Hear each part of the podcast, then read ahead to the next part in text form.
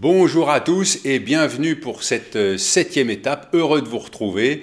Rassurez-vous, je vous parlerai de la sixième étape un peu plus tard en marchant. Mais là, je suis à la Bourdinière Saint-Loup et le but de l'étape aujourd'hui, c'est d'aller à Bonneval, 18 km. Et je suis chez Marguerite Marie. Quel est votre but, Marguerite Marie? Mon but La bonne santé, parce que mon mari, il a eu un cancer pendant 21 ans. Ça, c'est, c'est dur, dur, dur. Il a fini ici les deux derniers mois. Je l'ai soigné parce que la clinique, elle n'en voulait plus. Il est revenu là. Il a dit Je suis content que tu es là à côté de moi. Et vous, vous avez fait quoi de votre vie? Eh ben, on faisait des haricots secs. Alors, c'était beaucoup de main-d'œuvre. C'est moi qui labourais les champs, mon mari il se met. Euh, on faisait tout, tout, tout ensemble, quoi. Au bout de 30 ans dans les champs, j'en ai eu assez. Je supportais plus le soleil. Et j'avais vu un article sur le journal sur les chambres d'eau. J'ai dit, tiens, je vais faire ça. Quand je suis allé à la chambre d'agriculture, il m'a dit, la nationale, ça va être difficile. Mais le type, il était sympa. Il était de la Vendée, il était gentil comme tout, monsieur. C'était pas comme les bourriques qui sont venus après. Et on a fait un dossier, ça marchait. Alors là, j'étais envahie tout de suite. Euh, J'avais que des étrangers. J'ai vu tout le monde entier, hein. même de, de, Corée. Ils m'ont invité là-bas, mais enfin, j'ai jamais été. J'en ai eu d'Amérique du Sud, j'en ai eu Canada, naturellement, les cousins du Canada. La nationale, ça apporte beaucoup de monde. Hein. Ça, oui, c'est ça. On pourrait penser que comme vous êtes au bord de la nationale, les gens ils disent oh, ça va être trop bruyant, mais en fait non, c'est pratique. Oui, et quand il y en avait des réunions de gîtes de France, puisque je faisais partie des gîtes de France, tous les autres, ils disaient C'est nous, chambre d'hôte au long de la nationale, ça ne devrait pas exister. Et je dis Les hôtels, ils sont où? Ils sont bien le long des routes quand même. Naturellement, et c'était par jalousie parce que j'avais beaucoup de monde. Et je suis contente parce que c'était bien. Vous voyez beaucoup de monde, c'était différent. Hein, pas toujours l'agriculture, euh, différent. Euh, tous les métiers. Et est-ce que vous avez voyagé? Non. Mon mari voulait pas. Bon, moi, je suis allé en Belgique parce que j'ai de la famille là-bas, c'est tout. Le monde entier est venu chez vous, mais vous, vous n'êtes pas allé. Oui, mais on voyageait avec eux. Des fois, il y a des trucs qui me reviennent, des souvenirs. On s'était fait des amis dans les Anglais. On avait trois couples. les premiers Anglais qui sont venus là, ils sont venus pendant 22 ans. Donc, euh, vous l'avez compris, la ferme de Marguerite Marie, elle est coincée entre la Nationale 10 et une immensité de champs. Euh, c'est la Beauce ici. Oui, la, demi-Beauce. La demi-Beauce. Parce qu'on est entre le Perche et la Beauce. La vraie Beauce, c'est Vauve, Jeanville, euh, Beauce. Euh. Et avant de partir, Marguerite Marie, vous avez eu de nouvelles de votre fils là qui est sorti hier euh? Non, non, il va revenir demain, tantôt. Et c'était son premier rendez-vous Oui. À 59 ans, il, il est sur Mythique. Oui. Oh, mais il en a rencontré plein de filles, mais ça dure pas. Ça peut pas. Ça peut pas. D'abord, les paysans, c'est pas côté. Les filles disent Est-ce que tu gagnes bien ta vie? C'est ça qui les intéresse. Il va pas te fourrer avec les 400 hectares, là, c'est, c'est un piège. Parce que lui, il a combien d'hectares? 80. Ah Et là, il était avec une fille hier soir qui a 400 hectares. Et qui est toute seule. Fille unique. Alors, ça, c'est. Il en sort d'une, alors je dis, il recommence pas. Hein. Parce que fille unique, ça a du caractère. Bah oui, parce que c'est à moi, c'est à moi, c'est à moi. Tout est à elle. Ma belle-fille, elle, était gentille, mais un crayon, une gomme, elle ne prêtait pas. C'était à elle. Bon, alors maintenant, moi, pour aller vers Bonneval, il faut... Ah. vous voyez les arbres, là, les grands arbres Il y a un chemin le long. D'accord. Et quand vous allez trouver une intersection avec euh, un autre chemin qui va à gauche, il faut le prendre. Merci Marguerite Marie et... Eh bien, bonne route, Hervé. Et là, tout de suite, je suis dans une plaine immense. Je prends un petit chemin herbeux et des plantations de blé à n'en plus finir. Au loin, des éoliennes, un château d'eau. Alors quand je dis plantation de blé, on pourrait croire que ça fait des champs jaunes, mais non, à cette période-là, c'est, vert. Donc hier, j'ai fait euh, Chartres, la Bourdinière Saint-Loup. Bien évidemment, j'ai pas pu euh, quitter Chartres sans visiter la cathédrale. Et quand je suis rentré, je suis tombé sur Catherine, dont le but est d'œuvrer à l'expression du beau. Catherine, en quelques mots, va nous décrire la cathédrale de Chartres. Alors, on va commencer de l'extérieur. Quand vous êtes face à la cathédrale, on voit bien que la façade, les deux tours sont différentes, contrairement par exemple à Notre-Dame de Paris.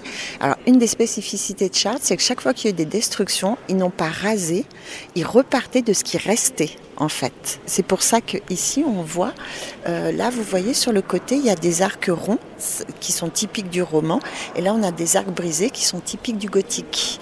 Donc en fait elle a les deux et vraiment quand vous vous mettrez face à elle vous allez voir il y a la tour nord qui est gothique flamboyant et la tour euh, sud qui est vraiment romane. Donc il y a ça. Il y a un labyrinthe qui a été installé ici au XIIIe siècle lors de la reconstruction de la cathédrale après le grand incendie de 1194. Et il est d'époque. Et un de ses symbolismes, c'est des ténèbres vers la lumière, parce que l'entrée se fait à l'ouest, on arrive au centre, et quand on ressort, on va tout droit en direction du cœur. Donc, comme c'est à l'opposé de l'entrée, c'est à l'est, là où le soleil se lève. Il y a les vitraux, donc, euh, bah bon, toutes les cathédrales ont des vitraux, même si ici sont particulièrement travaillés, et ils sont d'époque à 80%, c'est-à-dire qu'après les 20%, c'est de la restauration parce qu'il y a eu des dégâts. Mais pour euh, le 12e siècle, il y a une qualité, c'était un centre de vitrail ici, donc il y a une qualité iconographique sur les vitraux qui est vraiment très très belle. Et le bleu, on le verra pas dans le podcast, mais il faut que les gens aillent le voir. Donc un bleu très particulier qui est dit bleu de Chartres. Qu'est-ce que vous me conseillez de d'observer euh, dans cette cathédrale? De rentrer dans le labyrinthe avec une intention, votre but à vous, et de le porter tout au long jusqu'au centre, et puis de voir ce qui se passe une fois au centre. Merci beaucoup Catherine. De rien, avec plaisir. Merci Catherine pour cette visite radiophonique de la cathédrale. Et je précise que le labyrinthe, on ne peut l'emprunter que le vendredi. hein. Bien évidemment, avant de partir, j'ai fait le labyrinthe. Ça m'a rajouté 261 mètres 15 centimètres. Comme si j'avais pas assez marché. Mais bon, moi je respecte. hein. Les tourterelles roucoulent. Je traverse le village de Bouville et j'aperçois un homme en train de lire le compte-rendu du conseil municipal. Quelles sont les nouvelles de Bouville? Oh, les nouvelles, c'est pas terrible. Pourquoi? Les nouvelles, bah, ça c'est le compte rendu du. Bah c'est mort, il n'y a, plus- y a plus rien. Enfin bon, c'est pas d'aujourd'hui. Il y avait, il reste une boulangerie et bon, bah, ça a été, ça est fermé bon depuis longtemps. Puis avec la crise du Covid et tout ça, bah, il n'y a plus d'animation. a- Bon, ça va peut-être repartir, mais ça aura du mal parce que bah, ça a démobilisé beaucoup de beaucoup de gens et puis euh, voilà. À part ça, bon, je viens de lire le compte rendu du, conseil municipal, mais parce que mon voisin m'a dit de, venir le lire, mais sinon il devrait l'envoyer à tous ceux qui ont, une, boîte mail. Enfin bon, c'est vrai que si tout se passe par euh, Internet, eh ben, on, on rencontre plus personne. C'est ça aussi, mais bon, qu'est-ce que vous voulez? C'est c'est la vie moderne et puis... euh, Et qu'est-ce que vous avez fait à Bouville? Qu'est-ce que j'ai fait à Bouville Moi, j'ai rien fait. J'ai j'ai- j'ai- ben, j'ai travaillé 30 ans à Paris. Et comme quoi Boucher. J'ai fini ma carrière à Chartres et puis euh, ben, depuis euh, 15 ans, je suis à la retraite et puis bon, ben, je fais mon jardin. Je... Et je peux avoir votre prénom? Daniel. Et aujourd'hui, vous êtes végétarien? Végétarien, non, pas du tout. Non, non, non. C'est de la connerie, c'est n'importe quoi. Ils ont qu'à manger des vers de terre, ceux-là. Non, mais c'est du, du. Bon, il faut manger de la bonne, euh, de la bonne, euh, de la viande. Bon, c'est vrai que maintenant j'en mange beaucoup moins, mais ce que je mange, c'est c'est de la, c'est bon. Quel est votre but, Daniel? Bah, c'est de finir ma vie euh, tranquille. Qu'est-ce que vous voulez que je de, de, de faire ce que j'ai envie de faire? Et puis euh, et puis voilà. Qu'est-ce que, qu'est-ce que vous voulez mon but à cet âge-là Qu'est-ce que vous voulez faire? Vous n'allez pas emballer une nénette de 20 ans? Pourquoi pas? Non, moi mon but, bon bah c'est d'être tranquille, de d'arriver à la fin tranquillement, puis c'est tout. Qu'est-ce que vous voulez D'être heureux? Et puis oui, bon bah, moi j'ai pas d'enfant, moi, moi, je suis marié depuis 20 ans, c'est, je suis jeune quand même, mais euh, c'est comme ça. C'est la, c'est la vie qui est comme ça. Voilà. Et vous, qu'est-ce que vous faites alors? Ben Moi, je marche jusqu'à Saint-Jacques-de-Compostelle. Ah oui? Ah, Vous avez pas un des patins à roulettes Bon bah bon courage. Merci, et vous Ah ben, moi, euh, je vais continuer, puis c'est tout. Allez, bye bye, bon courage.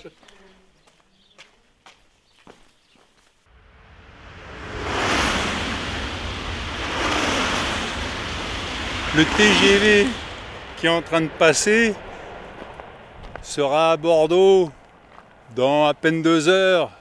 Moi, j'y serai normalement le 23 avril. Bon, ça m'amuse. Bon, et là, actuellement, bah, j'arrive à, Bonneval, terminus de mon étape du jour, dans l'Eure-et-Loire. Et hop Un autre TGV.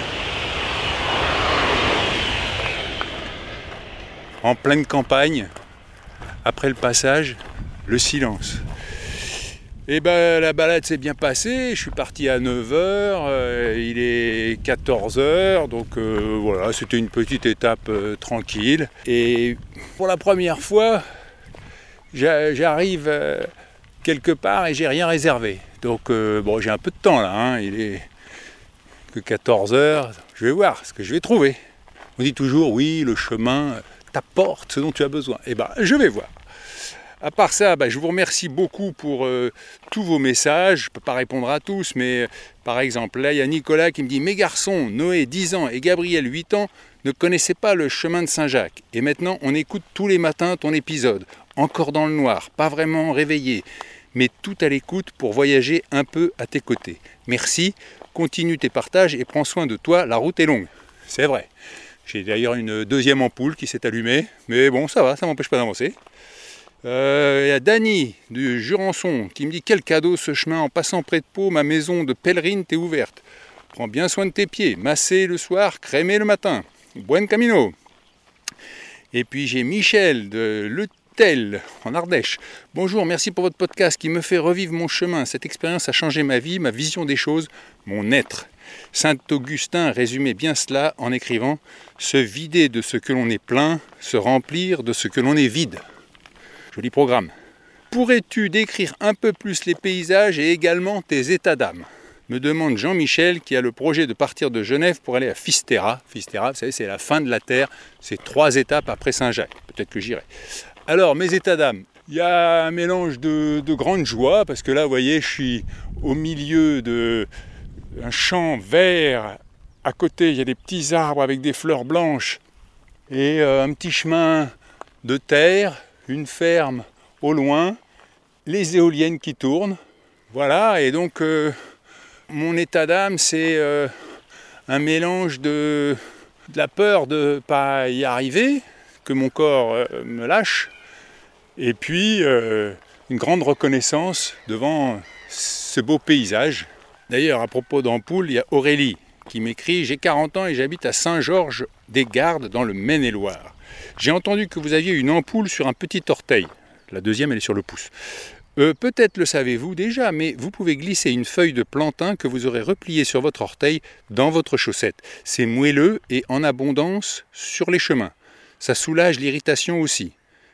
Merci Aurélie, mais alors euh, les seules feuilles que je reconnais, ce sont les orties.